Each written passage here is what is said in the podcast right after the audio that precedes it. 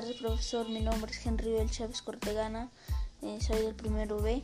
Hoy voy a hablarles sobre mi compromiso con el bicentenario mediante un audio. El título es Por el bicentenario.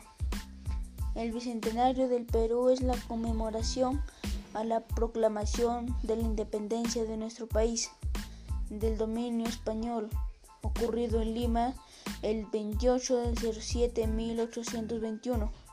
En mi opinión, digo que para este bicentenario se debe determinar toda la corrupción, la contaminación, la pobreza, la injusticia, leyes y políticas, etc. En primer lugar, las ideas que deben terminar para siempre y están en primer lugar es el fin de la pobreza, porque hay padres que no les alcanza para que pongan a estudiar sus hijos. En segundo lugar, lo que se debe borrar y está en segundo lugar son los siguientes. Salud y bienestar, porque hay niños que en este momento están padeciendo para vivir y, y estar con sus seres queridos.